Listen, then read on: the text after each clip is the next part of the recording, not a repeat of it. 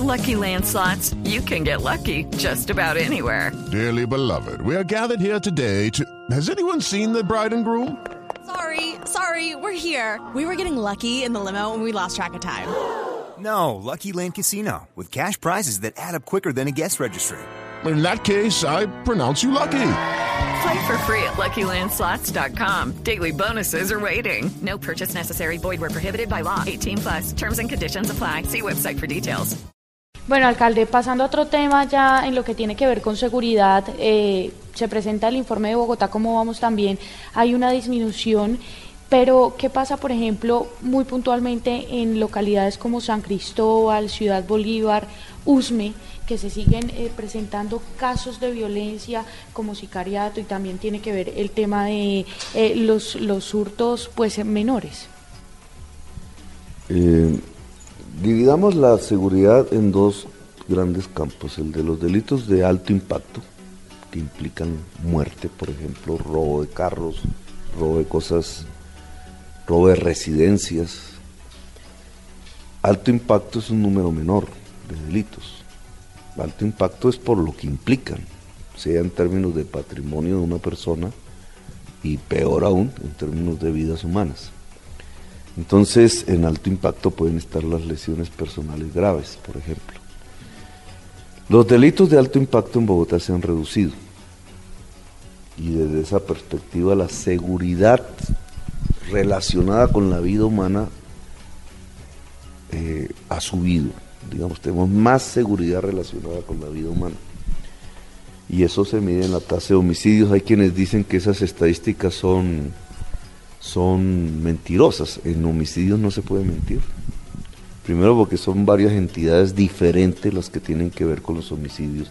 Medicina legal que pertenece a la Fiscalía, Policía Nacional que pertenece al Gobierno Nacional, eh, nuestros hospitales que tienen que ver con nosotros. En eso se ha mejorado, alcalde, y pues ya se nos está terminando el tiempo. Pero usted dice que se ha disminuido la calidad, de, o mejor, el control de la policía en los delitos de bajo impacto. Entre ellos uno que a mí me parece que está convirtiendo en algo que a la gente le preocupa mucho. Sí, claro, y a la gente le preocupa mucho porque todo el día lo tiene en todas partes, vive más tiempo con el celular que con su propia familia y roban muchos celulares, muchos celulares en Bogotá. ¿Qué está pasando? ¿La policía descuidó eso? Así es, pero mira esta estadística que trae. Los delitos como lesiones personales, la violencia entre las personas, que no llega a homicidio, pero que sí puede llegar un golpe a en, Colombia pasaron de 426 mil denunciados a 435 mil. En Bogotá pasaron de 129 mil a 124 mil. Esto es lo que indica que en lo que tiene que ver con la vida humana eh, ha bajado.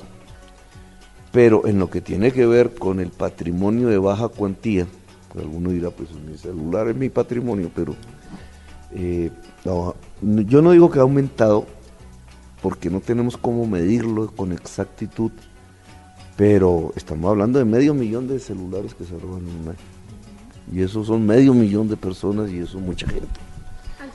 Y la inseguridad, la sensación de inseguridad muy grande alrededor del tema. Hay varios temas alrededor del celular. Uno es que pareciera que las empresas productoras de celulares les gusta que roben, porque es su negocio vender más celulares y eso es mundial.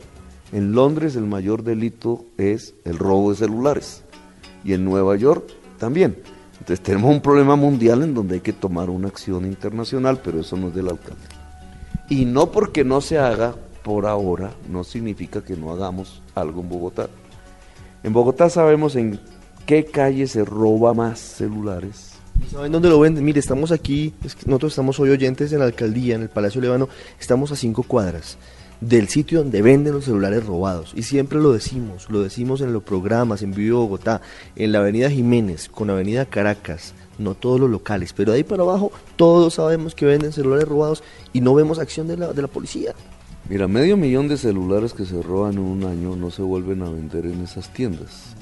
Ahí se venden algunos, pero y llegas y encuentras 10. Si allanas. No, pero medio millón van en tractomula. Usted imagínese cuánto copan medio millón de celulares. Van en tractomula, cruzan las fronteras se venden en otros países en empresas legales de celulares de otros países. Es una mafia. Una mafia que para poder disminuir el daño en la sociedad bogotana, porque se roban todas partes del mundo, entonces, sí, hay que hacer una acción internacional, depende del gobierno nacional y de muchos gobiernos del mundo. Dos, tenemos que hacer una acción en Bogotá. Si sabemos los, las áreas donde más se roba, ¿cuáles son? Pues donde la gente sale para trabajar y estudiar o donde regresa de su trabajo y estudio. Eso es el borde oriental. Si nosotros ponemos la policía allí, entonces viene una discusión con el gobierno central, la policía se organizó un cuadrante, es decir, a lo largo y ancho de, de toda la ciudad, lo que la dispersa en barrios, digamos, y entonces el delito de barrio lo controlamos mejor.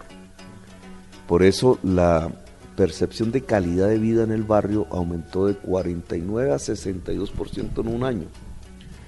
Pero esos delitos son el robo a la tienda, el robo al establecimiento, el robo a la residencia, el homicidio, por eso nos bajan. Los cuadrantes son buenos ahí.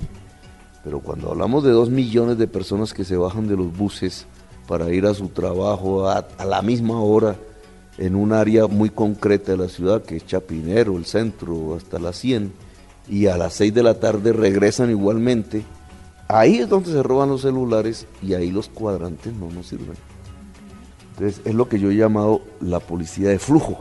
Es decir, debe, las grandes ciudades de Colombia, cuatro cinco, debemos tener un cuerpo diferente de policía que no está metido en las cuadrantes, que está exclusivamente en esas horas, cuidando de esos grandes flujos de la población.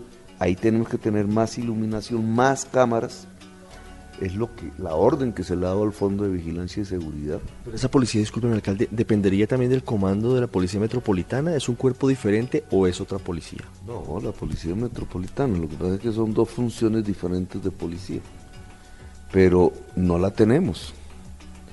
Y entonces, esta es una discusión con el gobierno, porque es que la policía no la maneja el alcalde como, como debería ser la policía es una estructura nacional con lógicas nacionales, depende del Ministerio de Defensa y por tanto el presidente. La estrategia de cuadrantes es buena y los resultados lo dicen, pero en un tipo de delitos, el delito de alto impacto, pero no en el delito de las grandes ciudades, porque es que en una ciudad quizás como Valledupar el robo de celulares no sea tan grave seguramente, pero en una ciudad como Bogotá, que mueve 3 millones de personas por la mañana y a las 6 de la tarde otra vez esas 3 millones se mueven en, la, en el mismo área. Casi la mitad de la ciudad en un sitio. Pues tenemos que tener una policía para cuidar 3 millones de personas y una tecnología para hacer